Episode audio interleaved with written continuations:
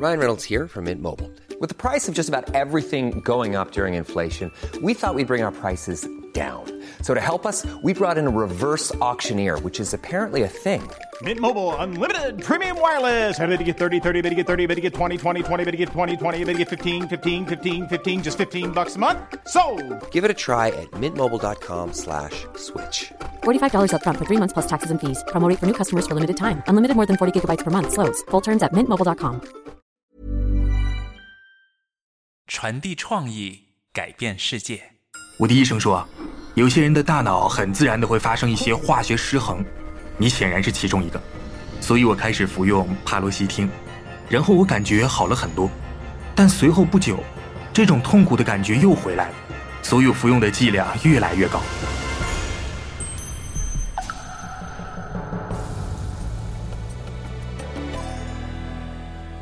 TED 中文演讲，在这些年里，严重的抑郁和焦虑症在各个国家都有上升趋势，这是为什么？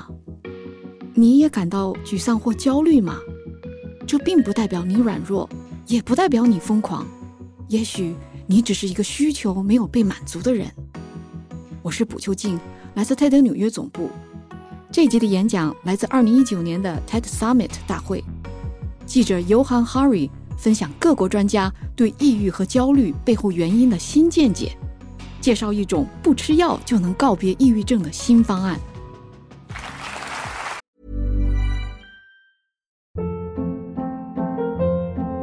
Hold up. What was that? Boring. No flavor. That was as bad as those leftovers you ate all week. Kiki Palmer here, and it's time to say hello to something fresh and guilt-free. Hello Fresh. Jazz up dinner with pecan-crusted chicken or garlic butter shrimp scampi. Now that's music to my mouth. Hello Fresh. Let's get this dinner party started. Discover all the delicious possibilities at hellofresh.com.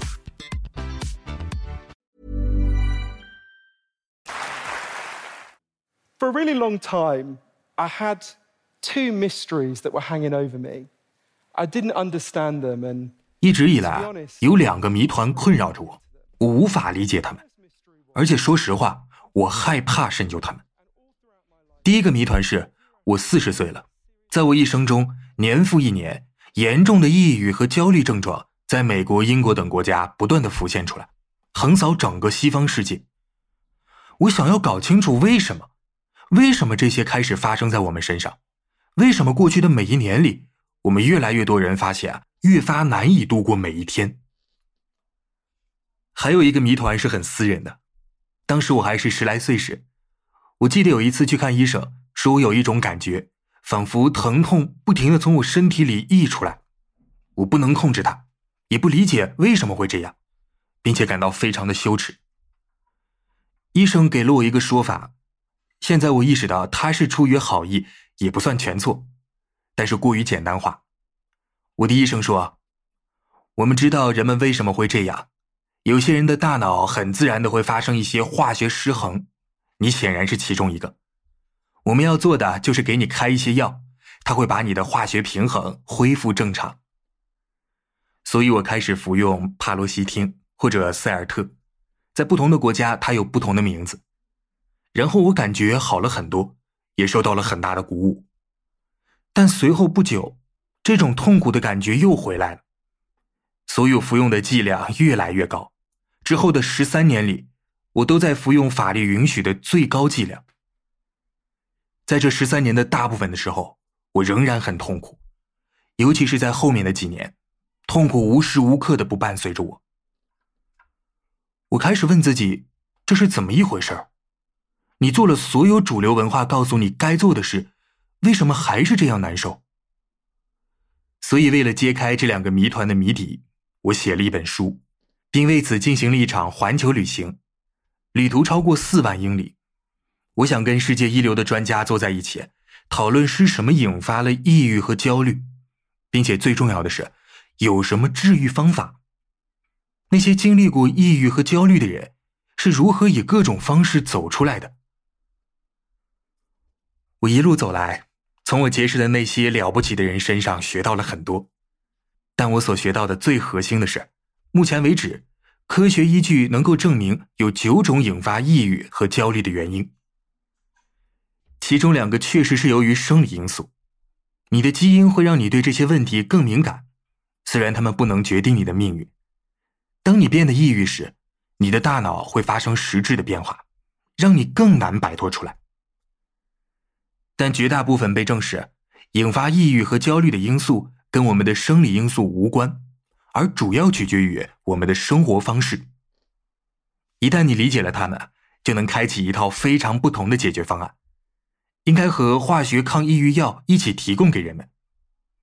比如，如果你很孤独，你很可能会变得抑郁。当你工作时，如果你对自己的工作没有控制权，你得按吩咐去做，你就更可能变得抑郁。如果你很少接触自然世界，你更可能变得抑郁。有一样东西把很多导致抑郁和焦虑的原因串在了一起。这里每个人都知道。我们都有自然的生理需求，对吧？显然，你需要食物，你需要水，你需要住所，你需要干净的空气。如果我拿走那些东西，你们都会很快陷入巨大的困境。但同时，每个人也有自然的心理需求。你需要有归属感，你需要感到你的生活有意义和目的，你需要感到人们关注你并重视你，你需要感觉自己有一个有意义的未来。我们建立的这种文化擅长很多事情，很多事情比过去好多了。我很高兴生活在今天，但我们对于满足这些深层次的心理需求却越来越不擅长了。我认为这是这场危机不断升级的关键原因，虽然不是唯一的原因。这真的很难理解。我的抑郁症从一个单单由我自己大脑造成的问题，变成一个有很多成因的问题，其中包括我们的生活方式。我挣扎着重新理解这一切，直到有一天，我采访了一位名叫德里克·萨默菲尔德的南非精神科医生，我才真正的明白了这一点。二零零一年，萨默菲尔德在柬埔寨，当时他们首次在那个国家被人们引入化学抗抑郁药。当地的柬埔寨医生从没有听说过这些药物，他们问：“这些是什么？”他解释了一下。然后他们告诉他：“我们不需要他们，我们已经有抗抑郁药了。”他问：“你指的是什么？”他以为啊他们会谈及某种草药，比如圣约翰草、银杏叶之类的。但是他们告诉了他一个故事：他们社区有一个农民在稻田里干活，有天他踩了抗美战争时留下的地雷，他的腿被炸掉了，所以他们给他装了一个假肢。不久之后，他就回到稻田里干活。很显然，你带着假肢在水里干活会非常疼，而且我猜他回到腿被炸掉的地方干活一定很痛苦。这个人开始整天的哭泣，拒绝下床，他出现了所有典型的抑郁症症状。柬埔寨医生说：“就在这时，我们给他开了抗抑郁药。”萨默菲尔德医生问：“是什么药？”他们解释说。他们去跟他坐在一起，倾听他。他们认识到他的痛苦是合理的，虽然身处剧痛中的他本人很难看出这一点，但确实他生活中有导致他痛苦的显著因素。其中一个医生和社区里的人交谈之后想到：如果我们给这人买一头奶牛，他就可以变成一个奶农了，他就不会处在这种境地，把自己搞得如此狼狈，他也不用去稻田里干活了。于是，他们给他买了一头奶牛。没过几周，他停止了哭泣，不到一个月，他的抑郁症消失了。他们跟萨默菲尔德医生说：“所以你看啊，医生，那头奶牛就是抗抑郁药，那是你说的药吧？如果你打小就像我和在座的大多数人那样思考抑郁症，这听起来就像是一个糟糕的笑话，对吗？”我找医生开抑郁药，他给了我一头奶牛。但那些柬埔寨的人从这桩个体的不太科学的意识里，本能的得出了世界领先的医疗机构——世界卫生组织多年来基于最好的科学证据，一直在试图告诉我们的结论：如果你抑郁，如果你很焦虑，你不是脆弱，你没有疯，你不是一台零部件坏了的机器，你是个需求未被满足的人。思考一下，柬埔寨医生和世界卫生组织没说的话也同样重要。他们没跟这个农民说：“嘿，伙计，你需要振作起来，你得自己解决和修复这个问题。”相反，他们说的是：“我们作为一个团队来和你一起努力，在一起，我们可以解决和修复这个问题。”这是每一个抑郁的人需要的，并且也是每一个抑郁的人应得的。这就是为什么一位联合国的顶尖医生，在二零一七年世界卫生日的官方宣言中写道：“我们要少谈化学失衡，多谈谈我们生活方式的失衡。”药物对有些人有真正的缓解作用，他们也曾对我起过一阵子作用，但是因为这个问题啊比生物学能触及到的更深入，所以解决方案也得更深入。当我第一次了解这一点的时候。我的想法是：好，我看到了科学证据，我阅读了大量的研究文献，我采访了很多专家，他们都做出了这一解释。但是，我们怎么解决问题呢？让我们抑郁的事情，往往比那名柬埔寨农民更复杂。有了理论之后，我们该从哪里下手呢？然而后来，在我写书的漫长旅途中，在全球旅行中，我不断的遇到正在那样做的人。从悉尼到旧金山到圣保罗，我不断遇见理解抑郁和焦虑的深层原因，并作为群体去修复他们的人。我无法在这里一一列举，因为那将会变成一个十小时的 TED 演讲。但我想这里的主要提两个原因和对应两个解决方案。第一个是，我们处于人类历史上最孤独的社会。最近有一项研究询问美国人。你感觉不再跟任何人亲近了吗？百分之三十九的人承诺符合描述，不再跟任何人亲近。在国际孤独测量评估中，英国和其他欧洲国家仅次于美国。我花了很多时间就孤独问题和世界一流的专家交流。约翰·卡奇奥波教授在芝加哥，他提出了一个问题，引发了我许多的思考。卡奇奥波教授问道。我们为什么存在？我们为什么在这儿？我们为什么活着？一个关键的原因是，我们非洲大草原上的祖先真的非常擅长一件事情，他们不比他们放倒的许多动物高大，他们不比他们放倒的许多动物跑得更快，但他们更擅长抱团和协作。这是我们作为一个物种的超能力。我们聚集在一起，就像蜜蜂进化成了住在蜂巢中一样。人类进化成了部落聚居，而我们是第一批解散部落的人类，这让我们感到糟糕。但事情不一定非得如此。我书中提到了一位叫做山姆·埃弗林顿的医生，在现实生活中也是我心目当中的一个英雄。他是东伦敦贫民区的一名全科医生，我在那儿生活了好多年。山姆真的很不容易，因为很多病人都带着严重的抑郁和焦虑来找他。和我一样，他不反对使用抗抑郁药，他认为药物对一些人有缓解作用，但他可以看到两件事情：第一，他的病人很多时候是因为完全可以理解的理由而抑郁和焦虑，比如说孤独；第二，尽管药物能给部分人带来一些缓解，对多数人而言，他们无法解决问题，无法解决根本性的问题。山姆决定开创一种不同的方法。一位女性来到他的医疗中心，她叫丽莎·坎宁安。我后来认识了她。丽莎因为非常严重的抑郁和焦虑而隔离在家中长达七年。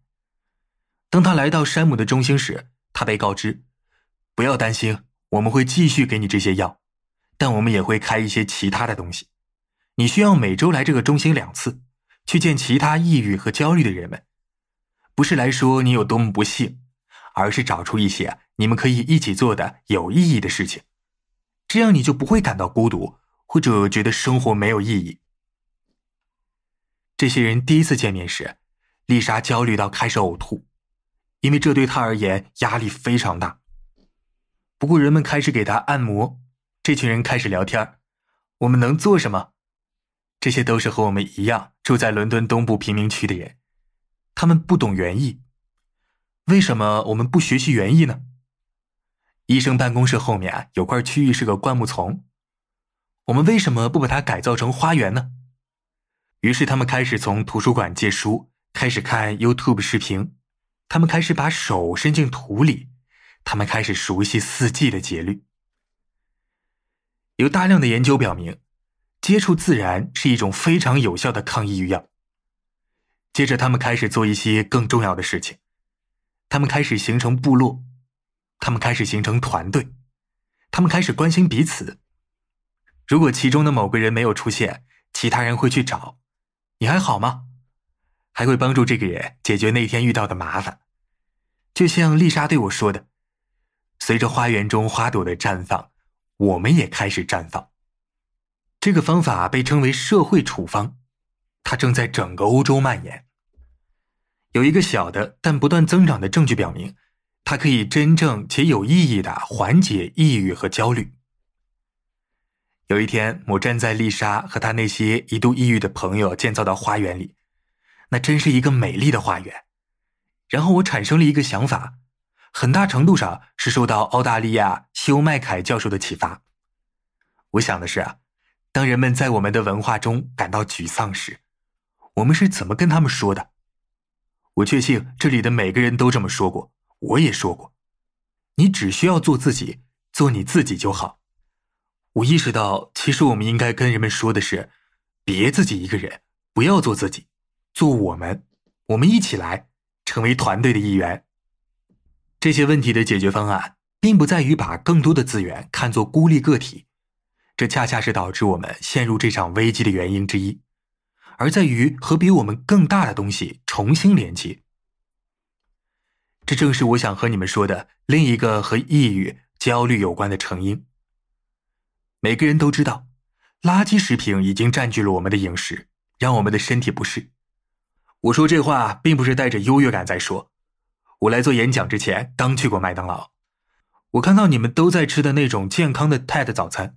我是不会吃的，不过就像垃圾食品占据我们的饮食，并让我们的身体不适一样，有一类垃圾价值观也在占据我们的头脑，并使我们精神染病。几千年来，哲学家们说过，如果你认为生活是关于金钱、地位和炫耀，你就会觉得自己像是个废物。这不是叔本华的原话，但这是他所说的要点。但奇怪的是。几乎没有人对此进行过研究，直到我认识了伊利诺伊州诺克斯学院的提姆·卡塞尔教授，他已经研究这个课题超过三十年了。他的研究揭示了几个非常重要的事情：首先，你越相信你可以通过购物和炫耀来摆脱悲伤，过上美好的生活，你越有可能变得焦虑和抑郁；其次，作为一个社会，我们越来越被这些信念驱动。我的一生都处在广告、社交媒体和类似东西的重压之下。当我想到这个的时候，我意识到，这就像我们的灵魂一出生就被喂养了肯德基之类的东西。我们被训练在错误的地方寻找幸福，这就像垃圾食品非但不能满足你的营养需求，还让你感到糟糕一样。垃圾价值观也不能满足你的精神需求，反而会夺走你的美好生活。当我第一次和卡塞尔碰面时，我学到了这些，让我真是百感交集。因为一方面啊，我觉得这真的很有挑战性。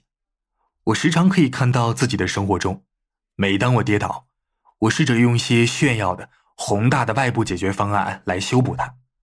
我可以看到为什么那样做对我并不怎么见效。我也想到，这不是很明显吗？这不是老生常谈吗？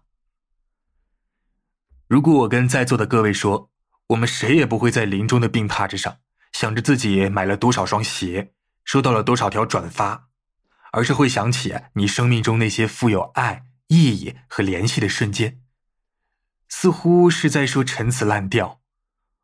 我和卡塞尔教授聊到这一点，我问，为什么会有这种奇怪的双重感觉呢？他说，我们多多少少都明白这些。但在这种文化中，我们并不靠他们过活。我们对他们实在太清楚了，于是变得陈词滥调了。但是我们却又不靠他们活。我一直在问自己，为什么？为什么我们知道有些东西很重要，但不靠他们而活？过了一会儿，卡塞尔博士告诉我，因为我们生活在一台机器中，它被设计成让我们忽略生命中最重要的东西。我真得好好想想，因为我们生活在一台机器中，它被设计成让我们忽略生命中最重要的东西。卡塞尔教授想搞清楚，我们能否打败那台机器，他为此做了很多的研究。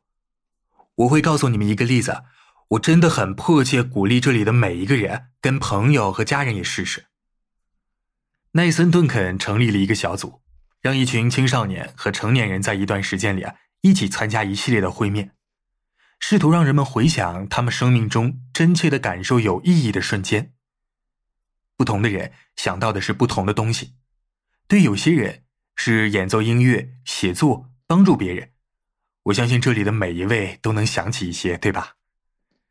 这个小组的目的是激发人们去思考，怎么才能把生命中更多的时间用来追求这些有意义的时刻，并且少买一些你不需要的垃圾，把它们发到社交媒体上，好让别人说：“天啊，我好妒忌呀！”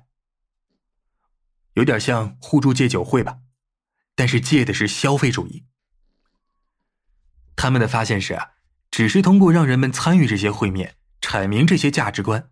并决定采取行动，互相监督，就会引发人们价值观的显著转变，把人们从产生抑郁的飓风中带走，向着更有意义、更有营养的价值观前进。我无法在这里一一列举我看到的和写过的所有解决方案。我一直在思考，为什么我花了那么长时间才看到这些洞见？我们已经知道这些东西，为什么还是仿佛他们很难理解一样？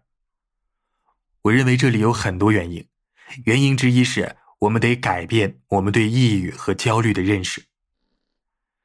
抑郁和焦虑有非常真实的生物学原因，但是我们的文化让生物学成为唯一的解释，然后我们含蓄的告诉人们说：“你的疼痛不意味着什么，它只是个故障，就像电脑程序的一个小故障，它只是你头脑中的线路问题。”但直到我意识到。抑郁并不是一种故障，我才能够开始改变我的生活。它是个信号，你的抑郁是个信号，他在告诉你一些东西。我们产生这样的感受是有原因的，虽然在抑郁的痛苦中很难看清。从我个人经验出发，我非常理解，但有了正确的帮助，我们能够理解并共同修复这些问题。但要做到这一点，第一步是。我们要停止侮辱这些信号，停止说他们是软弱的、疯狂的，或是纯粹的生理的信号。我们需要倾听这些信号，因为它在告诉我们真的值得留心的事情。只有当我们真正倾听这些信号、重视这些信号、尊重这些信号时，我们才会看到解放、滋养、深入的解决方案。奶牛一直在周围等着我们。你刚刚听到的是 TED 与喜马拉雅合作推出的 TED 中文演讲节目。如果你喜欢这个演讲，请给我们点赞、留言，并且订阅节目，让更多人发现它。感谢 TED 翻译志愿者 T S J M Z M Z、加斯浩、Lilian Chu、S F Huang 把这集演讲翻译成中文。感谢这集演讲的配音演员天空城。我们的制作团队包括朱怡、林维栋，给予支持的其他泰的同事包括字典、And Powers。片头音效由林维栋设计。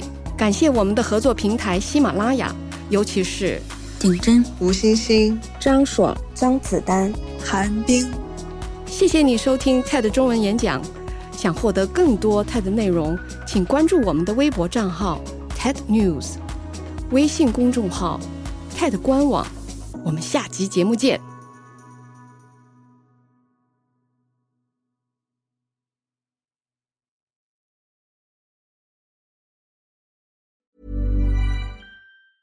Ever catch yourself eating the same flavorless dinner three days in a row? Dreaming of something better? Well, HelloFresh is your guilt-free dream come true, baby. It's me, Gigi Palmer. Let's wake up those taste buds with hot, juicy pecan-crusted chicken or garlic butter shrimp scampi. Mm. Hello Fresh. Stop dreaming of all the delicious possibilities and dig in at HelloFresh.com. Let's get this dinner party started.